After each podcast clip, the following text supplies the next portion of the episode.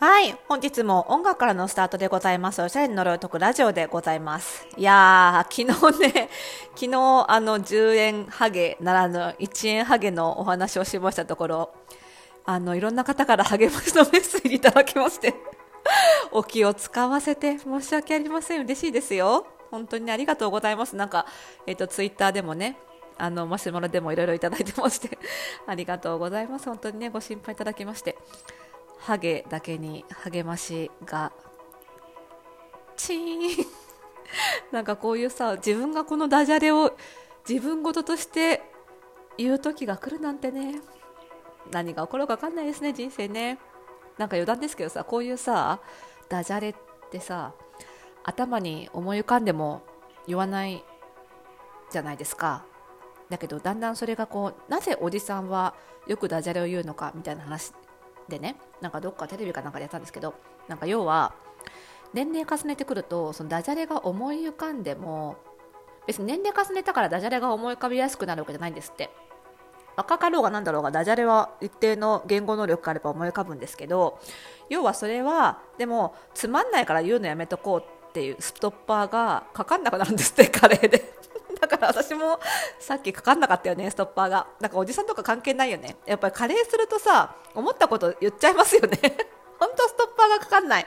まあだからカレーもねそういう意味では気持ちいいんですよね。あの思ったことパンって言えるっていうね。変ななんかこうこれ言ったらどう思われるかなみたいなことを考える余力がなくなる。っていう意味で楽になるっていうのはあるので、まあ、いいですよね。だからダジャレもねなんかこう人のご迷惑にならない範囲で言っていきたいですよね。はい、まあ、それどうでもいいんですけど、まあ、でね、この、まあ、1円ハゲその後ってことなんですけど、まあ、その後って言ってもね、判明してからまだ1日しか経ってないんですけど、あの、薬をね、もらいまして、皮膚科で。で、どうしようかなと思ったんですけど、やっぱね、思ったんですよ。私、あの、結構、なんていうのかな、褒められて伸びる、構われると生き生きするタイプなんですよね。まあ、そういう私としてはこういうなんかこう悲しい疾病惨めさを感じるような病気に一人で立ち向かってダメだなと思ったんですよねやっぱり。メンタル衛生上精神衛生上ね。なので、まあ、これはね、まあ、自分でちょっと後頭部なんで見えづらいっていうのもあるんですけど人に塗らせるべきだなと思って薬を。迷惑？いいんですよ。いいんですいいんです。もうそういうのは気にしないです。あのなのであの夫に薬を塗ってもらってますって今。君も私の辛さを感じろとか言いながら塗ってもらってまして、まあ、これがねやっぱりね精神衛生上いいですね私の場合はね。こう笑いに変えやすくなるしやっぱさ一人でさああなんでこんなハゲできちゃったかななんて思いながら塗ってると余計気持ちが落ち込むじゃないですか。この疾病はメンタルが大事なんでそれ良くないなと思って積極的に人に塗ってもらおうと思ってね。子供がもうちょっと大きかったら子供にも塗らせるんですけどね、まあ、そんな感じで 明るく 取り込もうかななんて思ってるんですけど、まあ、幸いねあの先生あのお医者さんの見立ての通り、まあ、今のところ広がっていく気配もなくなんですけど。でもやっぱりあのなんだろうな。やっぱり人の知覚というのはいかに移りやすいかっていうことを実感したこともあってその夫にね今言った通り薬を塗らせてるわけ塗らせるって言い方悪いな。塗っていただいてるわけですよ。そうするとなんかやっぱり人間の知覚って面白いもんでやっぱり物のサイズってみんな正確に把握できてるわけじゃないんですよね。もう心理状態でいかんようにも物のサイズって変わって見える、まあ、錯覚ですよね。でやっぱりなんかこうしばらくしばらくって言っても1日とか半日とかその私のハゲをね見ない間になんかちょっと自分の中で夫の中でサイズがちっちゃく認識されてしまうようででまた翌朝こう薬のためにそのハゲを見た時に彼なんか大きくなってない？みたいなことがよくあるわけですよ。で、まあ、それはいろんな要因があってやっぱりなんかだ見ないうち見ないうちに過小評価自分の心の中でしちゃうっていうのもあるしあとは恐れですよね。大きくなったらどうしようみたいなことがあるとなんか大きくなったように感じるっていう風にやっぱり人間の目ってパッと見たサイズを測れるわけじゃないのでそれね危険ですよね。だからやっぱりねあのサイズが重要な局面においてはしっかりサイズを測っておくべきですよ。絶対的指標を持っておくべきだなって思いましたね。大げさ？大げさかな？いやでも本当そうであの体型診断とかもそうなんですよ。やっぱりねあの触った感覚とか見た感覚で診断しちゃだめでちゃんと測る。もういかにね人間のね知覚は本当に移ろいやすい。客観的評価なんてできないんだから、まあ、測るのが大事っていうのはねこのハゲでもすごい実感しましたね。で、まあ、こんなこともあろうかとあのね病院行った時にあの医者さんがね自分のカルテをつけるためにまあ当たり前ですけどお医者さんはちゃんと測ってくれますよ。直径何センチかっていうね。測ってくれてうんなるほどなるほどなんて言ってたんでこんなこともあろうかとね直径を聞いておきましたので2センチとね。だから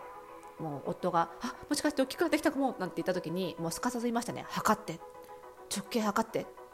言って。でまああの2センチで大きくなってないじゃんみたいなね。やっぱそういうことはねありますよね。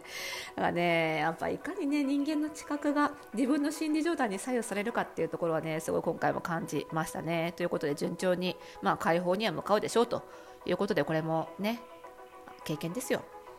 で、まあ、今回もう1個ね大きかった経験というのは私あの髪の毛が結構短いんでねあの1ヶ月か1ヶ月半おきには少なくとも美容室に行ってるんですよ。でいやプロはすごいなって思った話なんですけどあの美容室の美容室あのもうかれこれ何年かなお付き合い始まってえー、っと10年ぐらいになるのかなりますね。10年9年ぐらいなんですけどあのーあまりに素晴らしくてその美容室のオーナーさんがね。なのであの通い始めて半年後ぐらいにはちょっとお願いをしてうちのパーソナルスタイリングのお客様もご紹介させていただいてあのお客様のご希望になる方はね髪型も含めてお願いしている方なんですけど、まあ、技術が素晴らしいのはもちろんなんですけどあの接客スタイルとかが、まあ、いろんな素晴らしい接客スタイルされている方いらっしゃると思うんですけど、まあ、私の考え方と近いというかあの非常に共感ができるあのやり方をされていてやっぱりやり方が方向性が同じ方の方がねお互いにあの仕事としてもやりやすいかなということであのお願いしてねあのお客様やっていただいててすごい好評なんですけど、まあ、まず腕がいいので私仕事柄のヘアライターさんとかと一緒に仕事をしてその取材をファッション関係の関係であの取材を受けたりとかするんですけど、まあ、某有名なヘアライターさんも私の髪型見てん？どこで切ってますか？ってこう聞くぐらいすごい上手技術的にもプロが見ても上手みたいなんですよね。でその点でもすごい信頼ができるし接客スタイルも近いしってことであのお客さんのみならずうちのパーソナルスタイルトスクールの生徒にもどんどん紹介してて 続々と通う人が増えているっていう感じの、まあ、私のあのスクールの生徒さんとか卒業生さんならああそこねって皆さん知ってる 美容師が美容院があるんですけどね、まあ、そこの美容室にえーと、直近だと3月頭かな？に行ったんですよ。なんで1ヶ月とか1ヶ月半タームで通ってるのであもしかしたらあの美容師さんだったらいつこのあの脱毛円形脱毛症ができていてっていうのが分かるんじゃないかなと思ったんですよ。でプラスきっとこのハゲができてるのを知ってるはずだと。でもなんで言わなかったんだろうなっていうのもちょっと個人的な興味として気になってでたまたまね昨日あの夫がねそこの美容室に行くってことだったのでちょっと聞いてみてよって言ってうちの夫もそこで通ってるんですよ。で聞いてみよ見てよって言って聞いてもらったんですよ。したねすごかったね。夫もいやーすごかったって言いながら帰ってきたんですけど私が思った以上に話が深くてプロだなって思ったんですけどまず当然のことながらあの1円ハゲができてるのは知ってましたと。3月の時点でできてましたと。ただその前の時点でできてなかったので、まあ、ここ2ヶ月ぐらいに23ヶ月の話だじゃないでしょうかっていうところ。であやっぱり知ってたんだって。でまああそうじゃあなんで本人に伝えなかったんですかみたいな感じで軽く聞いてもらったら夫にね。そしたらまず見た時にあのもうすでに脱毛が止まっていて新しい毛が生え始めているのであのじゅも問題として深刻ではないと判断しましたと、まあ、そこもちゃんとやっぱりそういう知識があるプロなのでその辺は皮膚科のお医者さんと同じ見立てなんですよね全く。ででご本人の様子から見ておそらく気づいてらっしゃらないだろうなと思いましたと。で実はその円形脱毛症ができてるって結構あるあるなんですって。私はすごいまさか自分にって思ったんだけどやっぱ美容師さんにとってみたら結構あることなんですって。なのであの結構あることだからそんなに驚かないしあのましてやもう生え始めてきるということ治りかけだと。であの人から見える部分でもないと。髪の毛をめくらないと見えない部分だと。いうことを考えると言う必然性言うメリットよりも言わないメリットの方が大きいっていうそのメリットデメリットを比較して判断してくれたっていうことなんですよね。つまりもう治りそうなんだから別にまあ正直これ病院行かなくても多分治るレベルなんですよね。なんだけど言ってしまったことでそのこれってすごいメンタルが影響する病気でもあるわけなので気にしちゃうっていうデメリットは結構大きいだろうと判断して言わなかったっていうことなんですよね。これがねやっぱね素晴らしいなと思ってやっぱりアドバイスプロで知識持ってるとついアドバイスしたくなる言いたくなるじゃないですか。でもやっぱりアドバイスするってメリットデメリット考えて言うべきか言わないべきかって判断するべきなんですよね。アドバイスすることってメリット面ばっかりがフィーチャーされがちなんだけど確実にデメリットもやっぱりあってその双方を比較した上で言うか言わないか判断すべき。沈黙は金とかってよく言いますけどやっぱり言わない選択っていうのが大事な時もすごいあるわけですよ。でもその正しい判断をするためにはたくさんの知識が必要で今回の美容師さんの場合にはその脱毛に関する知識がしっかりあった。で予後がちゃんと正確に把握あの予測できたっていうところだと思うんですよね。だから自信を持って判断できたっていう。いやだからすごいなと思ってあの私もアドバイス何でもかんでも言うことがアドバイスすることがいいことじゃないっていうのは分かってたつもりでも実際お客さん立場としてやってもらうとあこんなにありがたいもんなんだって。確かに病院行く前に指摘されてでもなるかもしれないですからって言われても私気にすごい気にしちゃったと思うんですよね。だから、まあ、気づかなくてもよかったぐらいかなって思ってるんです正直 今回のハゲに関しては。いやだからいやすごい良かったなと思うしあのいい方に巡られてよかったなと思うしあの私もますますみんなって頑張んないとなって正直に思いましたね。だから七転び八起きじゃないですけどハゲを